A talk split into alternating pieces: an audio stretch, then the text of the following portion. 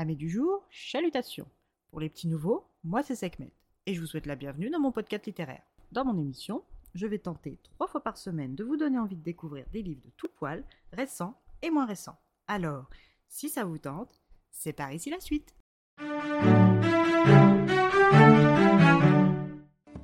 Je vais vous présenter le tome 2 de la saga La Faucheuse Thunderhead de Nell Schusterman paru aux éditions PKJ. Avant de commencer votre écoute, je tiens à vous avertir que cette chronique contient des spoilers du premier tome, alors si vous ne l'avez pas encore lu ou que vous ne l'avez pas encore terminé, passez votre chemin. Pour tous ceux qui sont encore là, nous pouvons donc commencer sans filtre. Nous retrouvons dans ce second tome Citra, ou devrais-je Dame Anastasia. Après son intronisation comme faucheuse, elle se retrouve dans une position délicate car même si elle a accepté de devenir faucheuse, elle refuse toujours d'être cruelle. C'est pour cette raison qu'elle opte pour une méthode de glanage inédite. Elle accorde un mois aux personnes qu'elle choisit pour ses glanages, tant pour elles de régler leurs affaires, de dire au revoir à leurs proches, de réaliser des choses qui leur font envie avant de mourir, comme la pose d'un diagnostic mortel faisait dans l'âge de la mortalité. Au bout de ce fameux mois, Dame Anastasia donne le choix de la mort au glané. Mais si au bout de ce laps de temps le glané essaye de se dérober à son sort, la puce qu'elle lui a implantée lors de la sélection s'enclenche et les tue sans sommation. Cette méthode, même si elle n'est pas interdite par les lois des faucheurs, est totalement décriée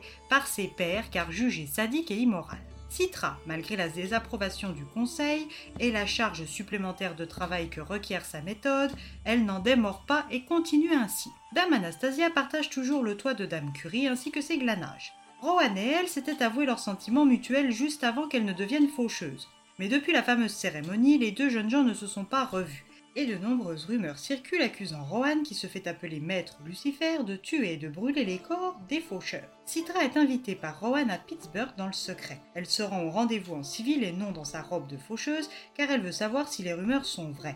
Elle sait que Rohan a été formé par le violent et mégalomane Maître Godard et se doute de la réponse, mais elle connaît Rohan et elle veut sa réponse à lui. Les deux anciens apprentis se rencontrent et Rohan assume presque fièrement ses actes. Il explique à Citra qu'il ne prend aucun plaisir à les tuer, qu'il ne les fait pas souffrir et qu'il brûle leur corps pour qu'ils ne se réincarnent pas. Il lui explique aussi qu'il ne tue pas n'importe quel faucheur, seuls les vils et corrompus sont ciblés, et que l'immunité qu'elle lui a accordée dix mois en amont n'auront pas suffi à débarrasser la communauté de ses membres véreux, mais il aura donné son maximum pour le faire. Ce rendez-vous est probablement le dernier car son immunité touche à sa fin et que tous les faucheurs n'attendent que ça pour lui faire payer ses choix et ses actions. De son côté, le Thunderhead qui nous narre cette histoire, de son point de vue, se félicite d'être ce qu'il est, mais enrage de n'avoir aucun pouvoir sur les agissements de plus en plus violents de certains groupes de faucheurs. C'est pourquoi il a décidé de prendre le parti de Rohan, dit Maître Lucifer.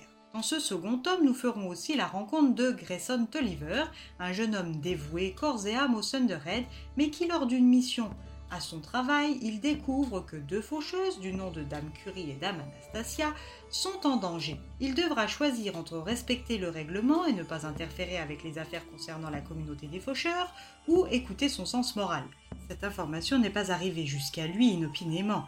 Il sait que le Thunderhead lui demande une assistance. Alors, sera-t-il prêt à tout risquer pour aider celui qu'il considère de sa famille? Rohan arrivera-t-il à se cacher de la communauté une fois son immunité levée? Dame Anastasia et Dame Curie pourront-elles aider la communauté à devenir meilleure? Le Thunderhead finira-t-il par arriver à ses fins? À vous de découvrir les réponses à ces questions par la lecture de ce deuxième tome. Avec le premier tome, c'est un agréable moment de lecture que j'ai passé. Une histoire originale, un récit rythmé et palpitant, des rebondissements à gogo. Le suspense tient en haleine jusqu'à la toute fin. Je vous recommande cette saga livresque que vous soyez jeune ou moins jeune, car sa place dans la catégorie jeunesse ne doit pas vous arrêter. Et bien voilà, j'en ai fini pour aujourd'hui. J'espère que cet épisode vous aura plu et vous aura donné des nouvelles idées de lecture. Si vous souhaitez découvrir d'autres petits moments littéraires tout droit sortis de ma bibliothèque, je vous retrouve le samedi 11 mars prochain pour un nouvel épisode. Et si d'ici là je vous manque de trop, n'hésitez pas à me rejoindre sur mon compte Instagram, les lectures de Sekhmet. Sur ce, chalut les amis et à la prochaine!